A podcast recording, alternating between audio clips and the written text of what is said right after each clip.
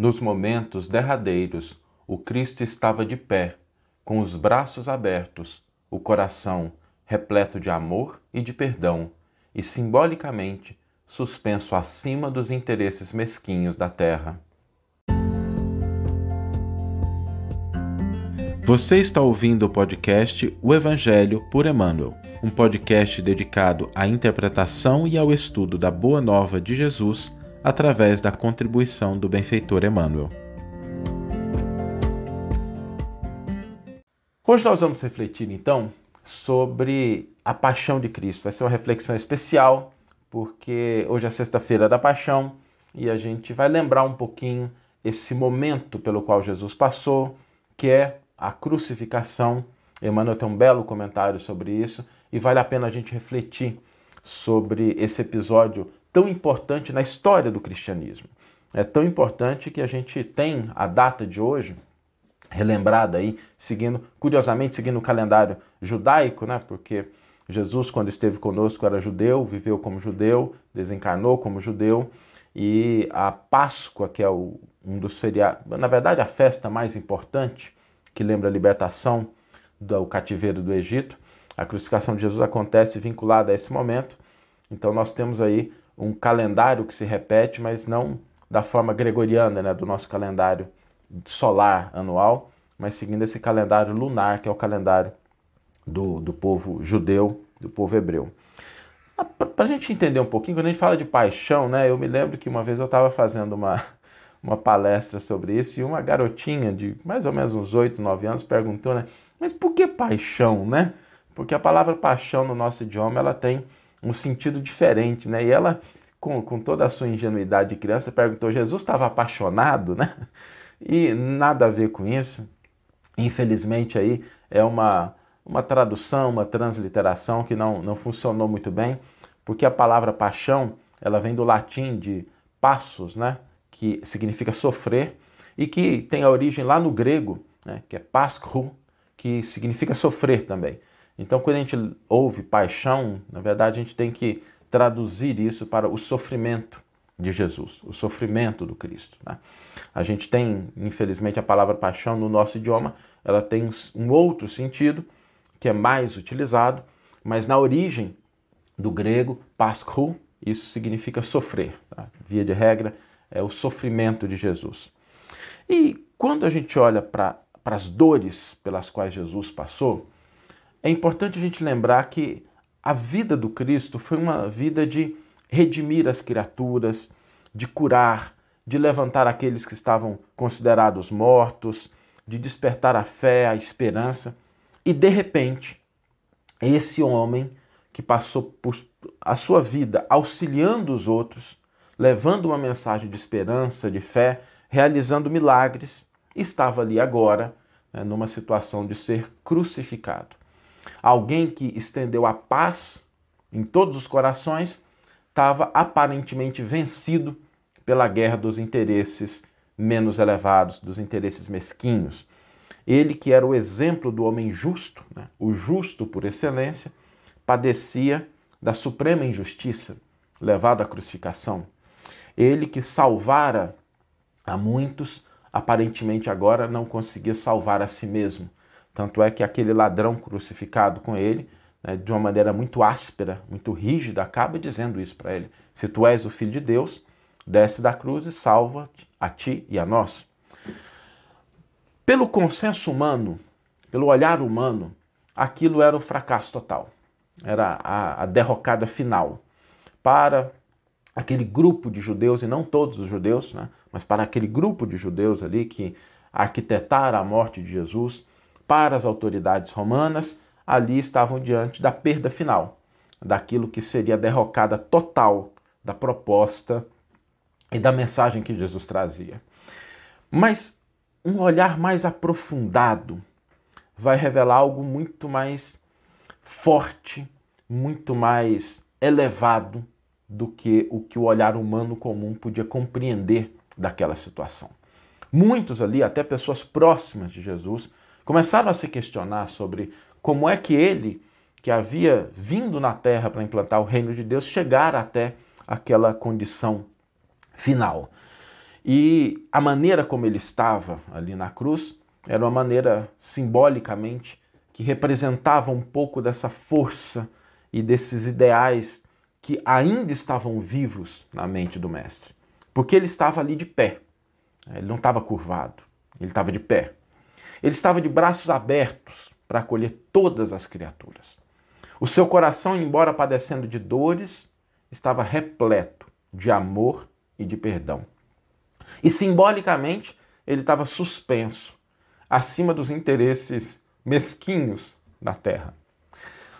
Aquele gesto do Cristo nos retoma dois aspectos da nossa vida que são muito importantes, que é o sacrifício e a vitória real. Quando a gente pensa em sacrifício, sacrifício não é só o sofrimento.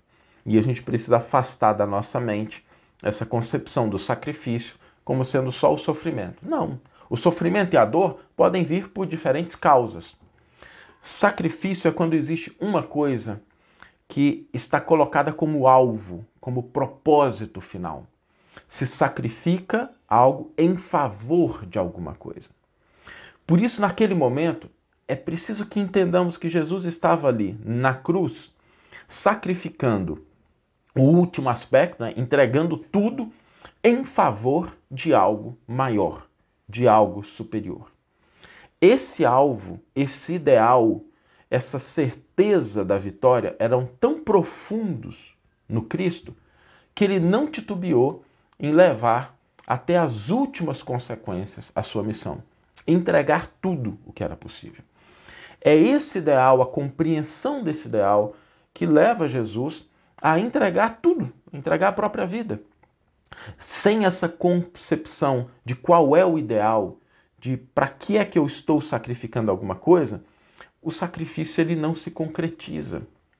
Então, quando pensamos em Jesus na cruz, a primeira coisa que deve vir na nossa cabeça é quais eram os ideais que ele esposava? O que, que ele buscava? Qual era a força que ele tinha tão grande nessa vitória final da sua mensagem. E é curioso porque, aos olhos humanos, daquelas pessoas que estavam ali, né, ele estava derrotado. Mas a vitória final veio. E estamos aqui, dois mil anos depois, tentando ainda entender e praticar os ensinos de Jesus.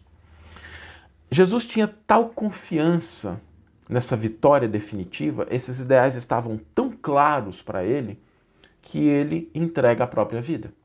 É o sacrifício final e esse é o sentido do sacrifício. É, é algo que a gente abre mão, que a gente entrega, que a gente às vezes padece, mas em prol de algo superior. E quando nós olhamos esse momento da vida de Jesus, existem três perguntas que a gente deve se fazer sempre. Em primeiro lugar, quais eram os ideais que estavam na mente do Cristo? O que, que ele estava buscando? O que era isso que ele almejava com tanta energia, com tanto amor, que não titubeou em entregar-se à crucificação? Jesus esposava os ideais de amor, de paz, de fraternidade, de caridade, de elevação do espírito humano àquilo que ele realmente poderia ser. Esses ideais estavam na mente de Jesus. E ele tinha absoluta confiança de que a vitória do bem viria. Porque não é uma batalha travada no campo do mundo. Não é uma batalha que começa entre as criaturas, começa no nosso coração, começa dentro de nós. E é por isso que Jesus exemplifica esse sacrifício em prol dos ideais superiores. A segunda pergunta que deve ser feita quando nós olhamos esse episódio da vida do Cristo é com quais desses ideais eu me identifico? Com quais deles? Jesus esposava vários ideais. Talvez nem todos sejam aqueles que a gente se identifique, né? até porque a mente e o coração do Cristo estão em patamares muito mais elevados que os nossos. Mas quais deles eu me identifico? Quais deles que fazem sentido para mim? Quais deles eu posso dizer assim, com esse eu me conecto? Né? Esse aqui eu tô, tô mais afinado com ele, acredito que ele tem mais a ver com a minha vida. E a terceira pergunta, que é a pergunta fundamental, né? esse ideal com o qual eu me identifico, esse ideal que é do Cristo e com o qual eu me identifico, o que, que eu estou disposto a sacrificar em prol desse ideal? Lembrando novamente que sacrifício não é um mero sofrimento, nem são as meras dores. É a gente não perder de vista o ideal e mobilizar tudo que estiver ao nosso alcance, dependendo do quanto a gente valoriza esse ideal, né, colocar tudo que tiver ao nosso alcance para que aquele ideal se concretize. Não é simplesmente a gente sofrer, não é a dor em si, ela não tem o sentido do sacrifício. Ela só se converte no sacrifício se ela realmente representa uma contribuição, uma abertura, um esforço na direção daquele ideal que nós estamos buscando. Por isso, quando nós pensamos nesse momento em que a gente lembra a paixão de Jesus, o sofrimento do Cristo, as dores pelas quais ele passou, lembremos que aos olhos do mundo aquilo parecia a derrota final, mas ele sabia, na posição que ele estava, que aquele era o sacrifício em prol dos ideais que ele esposara e cuja vitória final ele tinha absoluta certeza.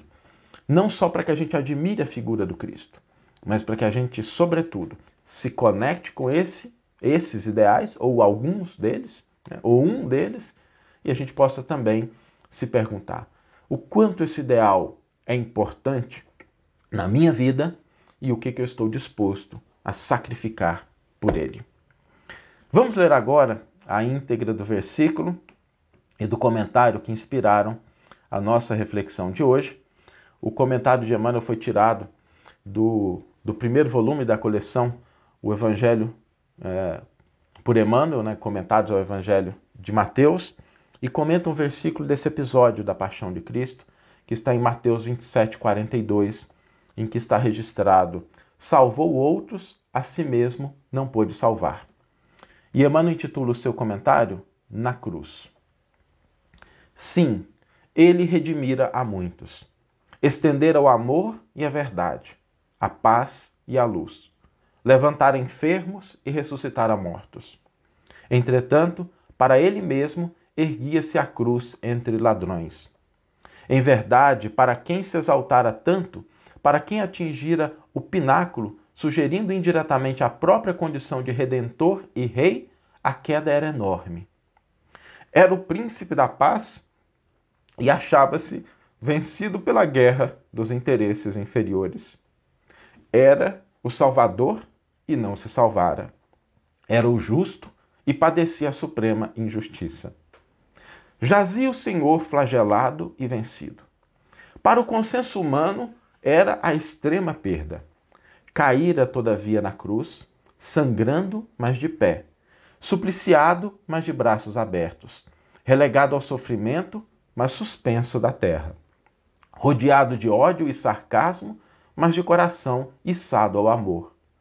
Tombara vilipendiado e esquecido, mas no outro dia transformava a própria dor em glória divina. Pendera-lhe a fronte empastada de sangue no madeiro e ressurgira à luz do sol ao hálito de um jardim. Convertia-se a derrota escura em vitória resplandecente.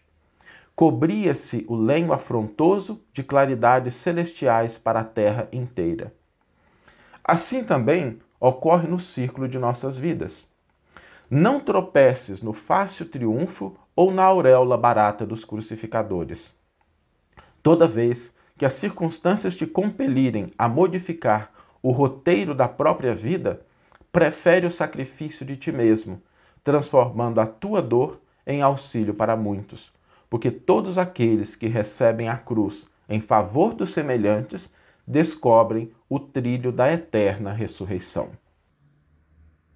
Que você tenha uma excelente manhã, uma excelente tarde ou uma excelente noite e que possamos nos encontrar no próximo episódio. Um grande abraço e até lá!